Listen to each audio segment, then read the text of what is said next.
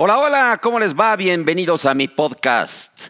La Fiera, el Azul y los demás, ya rumbo a la recta final del campeonato cuando restan cuatro partidos por jugarse, cuando viene la fecha FIFA y un parón de algunos días, el León con 30 puntos va a ser seguramente el primero de los cuatro que llegarán de manera directa a la liguilla, porque además los partidos que le restan, es cierto, su juego contra el América es complicado del lunes 19, pero luego tiene partidos contra Puebla, contra Santos y contra Toluca, que para la consistencia del equipo Esmeralda, que ha sido el más, el más eh, digamos, eh, fuerte del campeonato, no debe tener ningún problema de por lo menos sacar nueve de esos doce puntos y entonces arañar los 40 eh, y colocarse en el liderato.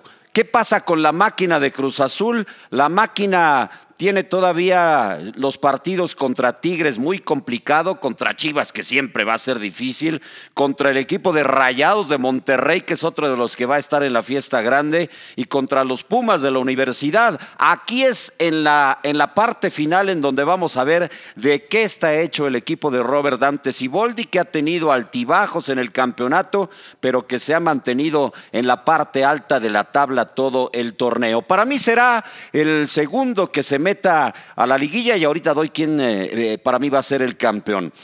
¿Qué pasa con las Águilas del América que tienen su partido contra León que van abajito, abajito de Cruz Azul y que después de León van a tener un eh, duelo fácil contra Atlas, uno muy complicado contra Tigres y cierran con otro, me parece bastante ganable como es el equipo de Juárez. Para mí, es otro de los cuatro directos a la, a la, liguilla que en este momento está en el lugar tres. Y luego vienen los Pumas de la universidad con sus 24 puntos, uno abajo de, del América y que se han mantenido hasta ahorita arriba del torneo y que cada jornada los quieren bajar. Y el equipo de Lilini, que para mí es el mejor técnico y que es interino, fuera, era interino, ya se va a quedar ahí en, Pumas, eh, pues es el mejor hasta ahora entrenador del campeonato tienen su partido entonces contra Toluca, van luego contra la escuadra de Pachuca y cierra muy fuerte sus duelos con Chivas y con Cruz Azul.